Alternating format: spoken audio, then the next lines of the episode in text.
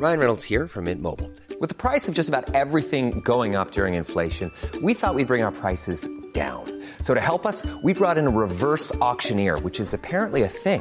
Mint Mobile unlimited premium wireless. Ready to get 30, 30, bit to get 30, bit to get 20, 20, 20, bit to get 20, 20, bit to get 15, 15, 15, 15 just 15 bucks a month. So, Give it a try at mintmobile.com slash switch. $45 upfront for three months plus taxes and fees. Promo for new customers for limited time. Unlimited more than 40 gigabytes per month. Slows. Full terms at mintmobile.com. Salut, c'est Victoire Tuaillon. Ces derniers mois, avec mon équipe, on a travaillé sur une série exceptionnelle. Ça s'appelle 20 milieux sous ma chair. L'autrice, Caroline Potier, a exhumé des cassettes audio qu'elle enregistrait pour sa meilleure amie lorsqu'elles étaient ados et qu'elle traversait l'enfer, les violences que lui infligeait son père. À partir de son histoire, Caroline Potier, devenue journaliste, a mené l'enquête. Comment on pourrait éradiquer l'inceste? C'est beau, c'est intelligent, c'est bouleversant et je pèse mes mots, c'est d'utilité publique. Pour continuer à sortir de l'océan du déni, écoutez 20 milieux sous ma chair, dans le cœur sur la table. Hello, ici Diane Jean.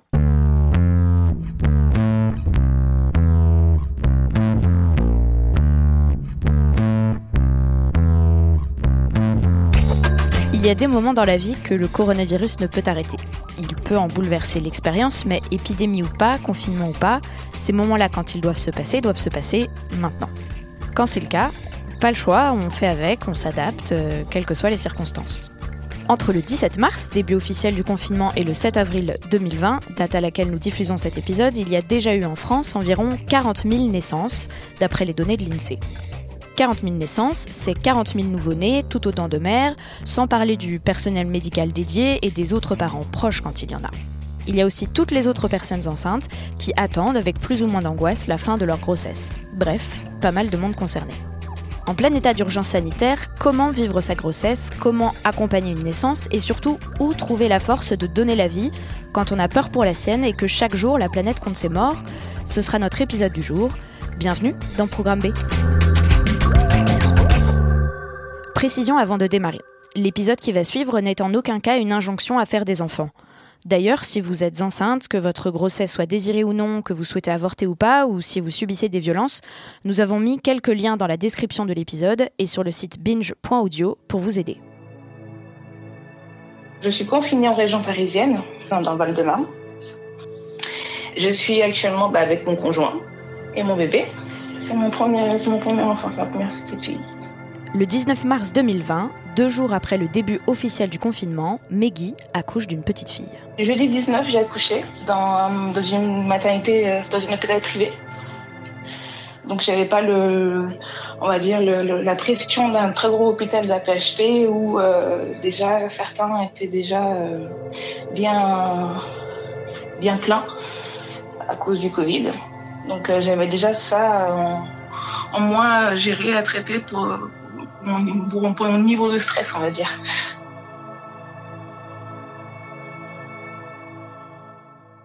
Depuis la toute première allocution d'Emmanuel Macron, mi-mars, beaucoup de femmes enceintes, de mamans célibataires ou de jeunes parents se demandent qui de la mère, du fœtus ou du bébé qui va naître est le plus à risque. Ils se demandent aussi quelles sont les consignes mises en place dans les maternités. Pas facile de s'y retrouver, alors pour apporter un peu de clarté, le personnel soignant se mobilise euh, partout, comme il peut. Par exemple, deux médecins de l'hôpital La Pitié-Salpêtrière à Paris ont décidé de publier leurs savoirs et leurs conseils sur YouTube. Je m'appelle Laura Bernard-Gauche, donc euh, médecin euh, gynécologue obstétricienne à la Pitié-Salpêtrière. Et je m'appelle Jacques Nizar, je fais comme Laura et on travaille ensemble. Euh, Laura et moi, on s'était dit qu'on allait faire euh, tous les jours une petite vidéo très courte pour vous dire où est-ce qu'on en est des connaissances pour les femmes enceintes ou les femmes qui viennent d'accoucher, euh, en se basant sur là où nous en sommes dans le service et les infos qu'on a et qu'on distribue. Je suis enceinte de 6 mois et demi. Je dois accoucher le, le 16 juin euh, avec un, un ventre qui devient euh, quand même assez un peu imposant. Depuis la mi-mars, le Haut Conseil de la Santé publique, instance consultée par le ministère de la Santé, recommande aux femmes enceintes qui, comme Aude, en sont à leur troisième trimestre, d'arrêter de travailler et d'éviter de sortir. Ah, Donc actuellement, nous sommes dans une maison en Charente-Maritime J'ai arrêté de travailler depuis maintenant presque deux semaines suite à, une nouvelle mesure du coup qui est passée comme quoi les, femmes enceintes devaient arrêter de, de, travailler. Et du coup, je reste à la maison depuis deux semaines avec mon conjoint et on a un chien. Euh, j'ai récupéré un tapis roulant que j'avais dans un garage, donc euh, je m'entraîne aussi à, marcher euh, sans sortir pour éviter le, diabète gestationnel. Donc ça, ça me fait du bien. La bonne nouvelle, c'est que les fœtus ne sont a priori pas contaminés pendant la grossesse. Pas de risque de malformation ou d'anomalie du développement, donc bon, ça c'est la bonne nouvelle. Donc le, Covid, ça peut provoquer de la toux et de la fièvre. Et la fièvre, en fait, que ce soit le Covid ou une autre, n'importe quelle autre infection, euh, l'appendicite, une pyélonéphrite, euh, n'importe quelle infection, ça peut faire contracter. Et donc, qui dit contracter dit soit accouchement prématuré si on est au troisième trimestre, euh, soit malheureusement euh, fausse couche euh, si mm. on est beaucoup plus tôt dans la grossesse. Mais c'est pas spécifique au Covid. C'est pas spécifique, c'est la fièvre. Donc de son, si jamais vous avez de la fièvre, n'hésitez pas à prendre du doliprane, donc prendre du paracétamol et consulter pour le coup dans une maternité. Depuis le début du confinement, des collectifs, des syndicats de sages-femmes, gynécos formulent des recommandations. Le très suivi Collège national des gynécologues et obstétriciens français a réaffirmé le 27 mars que l'accouchement doit, je cite, garder sa composante humaine et familiale. Le collège préconise aussi d'éviter au maximum les risques de contamination pour protéger les autres patientes, bien sûr, mais surtout les soignants et les soignantes comme Agnès pour aller à mon travail, je prends les transports en commun. Donc de ce fait, je suis exposée par rapport euh, à une personne qui irait en, euh, en voiture. Ma plus grande crainte, euh, c'est de contaminer autant les patientes à l'hôpital que ma propre famille à la maison.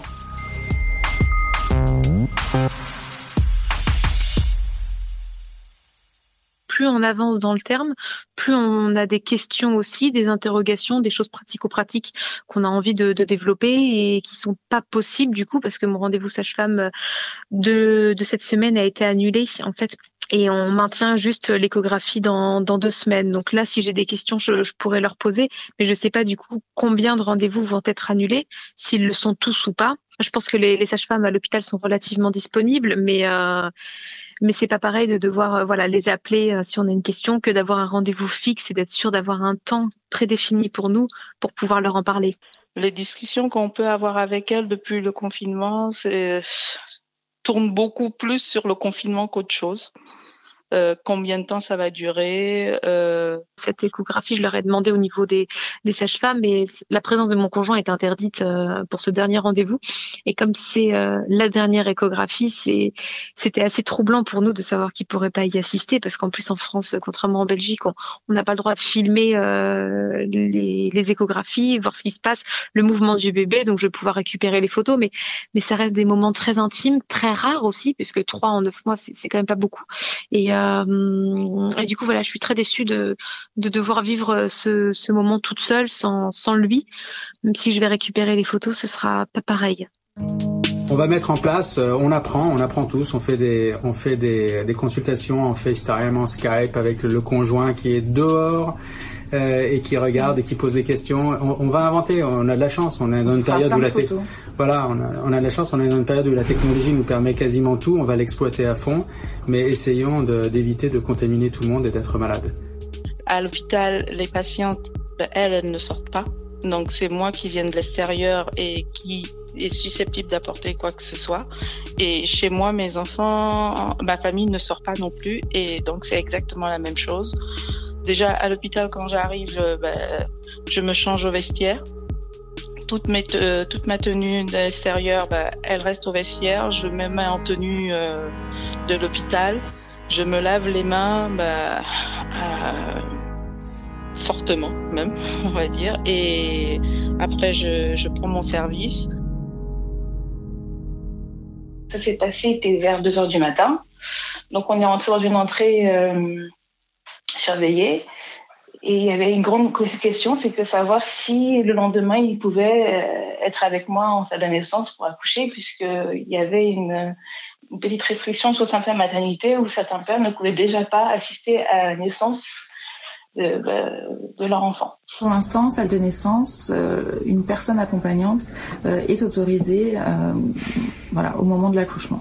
Voilà, pour l'instant, et c'est très spécifique à, notre service. On peut pas vous garantir que tous les services font la même chose. Ma maternité prend la décision de, de ne pas laisser entrer le, le papa pendant pendant l'accouchement de la femme c'est actuellement, donc sachant que moi j'accouche en juin, ça pourra changer, mais c'est des mesures en effet qui, qui aujourd'hui sont très stressantes parce que l'idée de, de, devoir accoucher sans son conjoint euh, pour un premier enfant, euh, c'est pour moi c'est impensable qu'il puisse euh, qu'il puisse être absent de ce moment-là déjà pour lui parce que ça fait euh, une privation euh, de, de quelque chose de, de, magique qui qui peut-être ne se reproduira pas si on a envie peut-être d'autres enfants. Je sais pas si ça pourra se reproduire donc c'est peut-être quelque chose qui qui va manquer à tout jamais. Et pour moi parce que c'est un moment qui qui même si aujourd'hui je suis sereine et, et, reste quand même très stressant de mettre un enfant au monde et de devoir le le mettre au monde toute seule entre guillemets même s'il y aura du personnel soignant sans aucun appui au niveau symbolique intime etc., de, quelqu'un qui, vous connaît. C'est très angoissant. Et ça m'a même euh, mis en tête l'idée de, peut-être accoucher toute seule. Enfin voilà, je me suis renseignée sur euh, sur différentes démarches. Je pense pas être prête aujourd'hui à, passer non plus à ce stade-là et on verra l'évolution euh, par rapport au Covid 19. Mais mais c'est vrai que cette idée de d'accoucher sans conjoint est assez terrifiante. Et je trouve que ce serait un vrai manque que ce soit pour lui comme pour moi. Donc moi j'ai eu la chance puisque le lendemain, il a pu euh, assister à l'accouchement, enfin rester avec moi pendant tout le temps du travail, qui a quand même duré 12 heures, et rester deux heures après la naissance de, mon bébé. Mais ensuite, et, euh, comme je devais retourner en chambre, il a dû partir, et jusqu'à ce que je sorte de la maternité, quatre jours plus tard.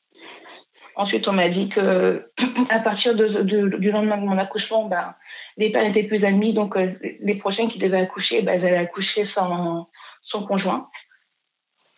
Bon, bah ça, ça m'a un peu perturbée. Heureusement, j'ai eu beaucoup de chance, puisque moi, la veille, j'avais pu, mais euh, ceux qui, qui suivaient après moi, elles n'avaient pas cette chance, malheureusement.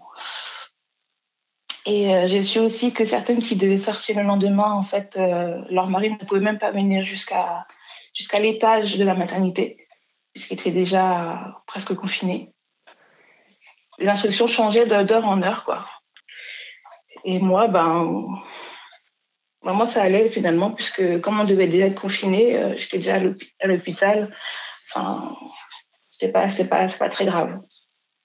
C'était juste la solitude du fait que ben, ma famille ne pouvait pas venir me voir, quoi.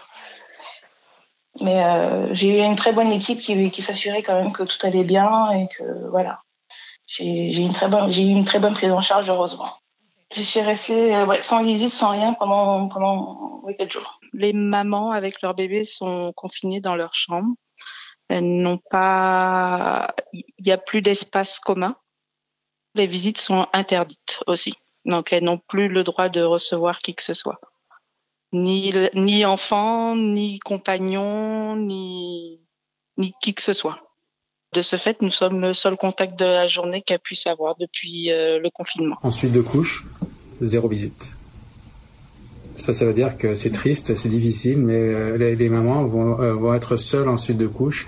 L'idée, c'est de ne pas infecter les, de ne pas que les visites n'amènent pas le, virus à la maman et à son nouveau-né et euh, qu'elles ne l'amènent pas non plus aux soignants. Pour nous, ça représente un énorme challenge de protection pour s'occuper d'une maman qui doit accoucher et qui est symptomatique et malade et qui va mettre plein, plein, plein de virus dans l'air c'est dangereux pour les, soignants, donc euh, on va essayer d'être euh, euh, on va essayer de, mener ces protections au maximum. Mais encore une fois, il faut éviter que ce virus se répande dans la population et notamment dans la population des soignants. À la maison, quand j'arrive, la première chose, c'est que je me déshabille à l'entrée. mes enfants sont prévenus qu'ils ne doivent pas venir me faire de bisous ou quoi que ce soit euh, avant que je me sois complètement déshabillée et mis mes vêtements à la machine à laver. Et après, je vais me doucher et seulement après, on peut commencer à passer un moment ensemble.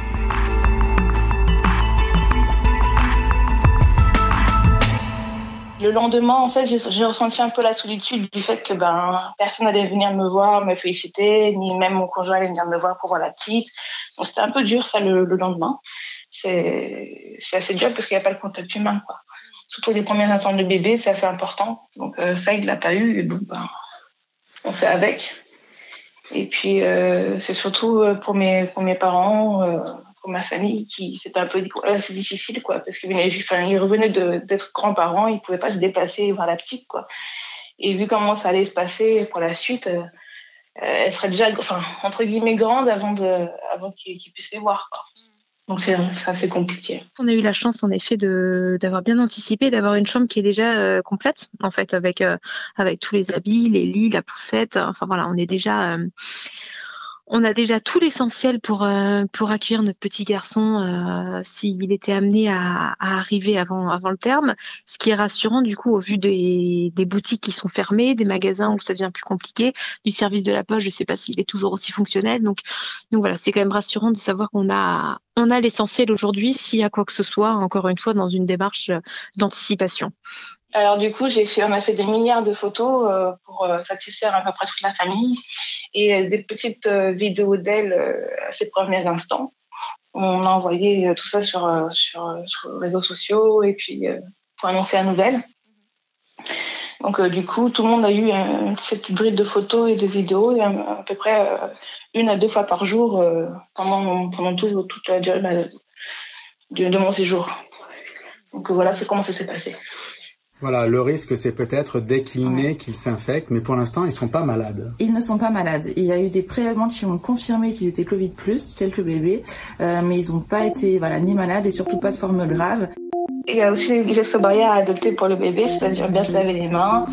Euh, euh, quand on lui parle, étant donné que c'est un peu compliqué pour un bébé parce qu'il faut quand même parler assez près et pour qu'elle puisse nous voir euh, ou reconnaître les silhouettes, euh, comme si on lui donnait le biberon, c'est-à-dire à peu près à 20 cm de son visage, c'est quand même assez près pour transmettre la maladie si on est malade.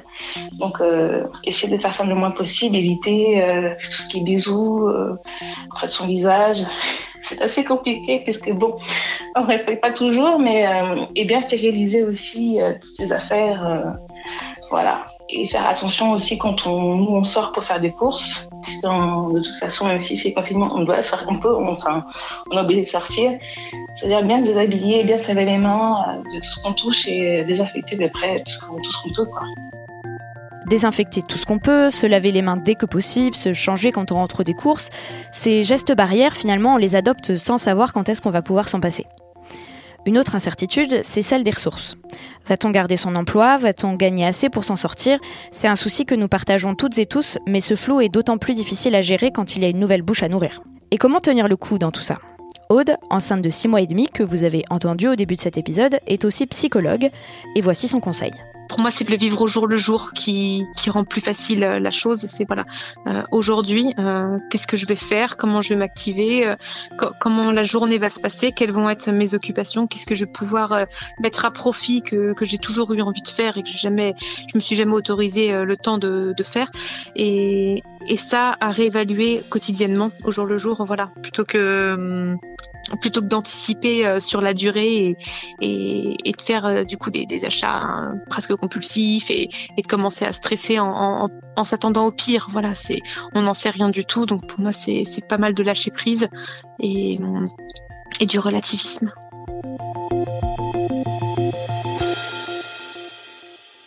Les récits que vous avez entendus ont été vécus durant la première quinzaine du confinement.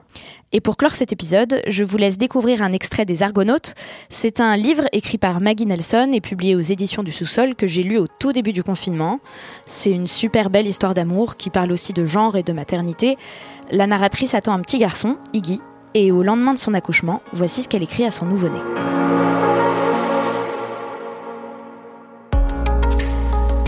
Je veux que tu saches tu as été considéré comme possible, jamais comme certain, mais toujours comme possible, non pas à un moment en particulier, mais pendant plusieurs mois, même plusieurs années d'essais, d'attente, d'appels, quand, à travers un amour parfois sûr de lui, parfois fragilisé par la perplexité et le changement, mais toujours engagé à se comprendre plus profondément, deux êtres humains, dont l'un est par chance ni mâle ni femelle, et l'autre femelle, plus ou moins, ont voulu profondément, obstinément, farouchement, que tu sois.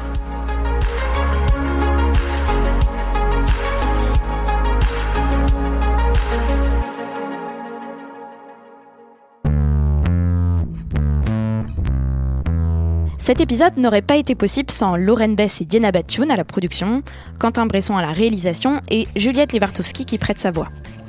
Merci à vous pour votre écoute. Si cet épisode vous a plu, n'hésitez pas à le partager.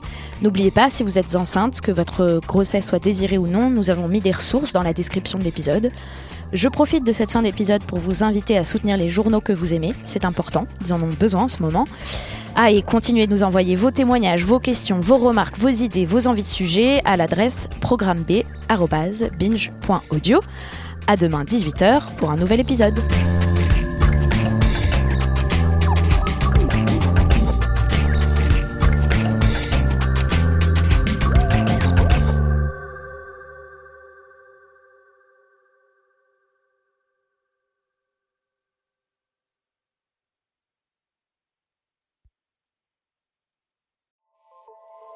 Salut, c'est Sinamir du podcast L'Affaire. En 2016, je suis monté sur un bateau de sauvetage en Méditerranée et ce que j'y ai vu n'a pas changé. En tout, depuis 10 ans, on compte même près de 30 000 morts sur cette mer. Alors, dans le naufrage, notre nouvelle enquête, j'ai voulu raconter un cas concret. Comment 130 personnes sont mortes en 2021 à la frontière de l'Europe, malgré des dizaines d'appels de détresse. Qui n'a pas pu les sauver et pourquoi?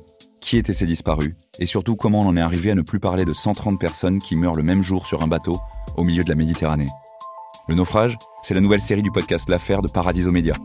Une enquête que vous pouvez retrouver gratuitement chaque semaine à partir du 27 mars 2024 sur toutes les applications de podcast.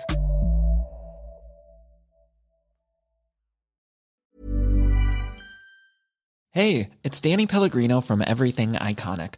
Ready to upgrade your style game without blowing your budget? Check out Quince. They've got all the good stuff, shirts and polos, activewear and fine leather goods all at 50 to 80% less than other high-end brands. And the best part? They're all about safe, ethical, and responsible manufacturing.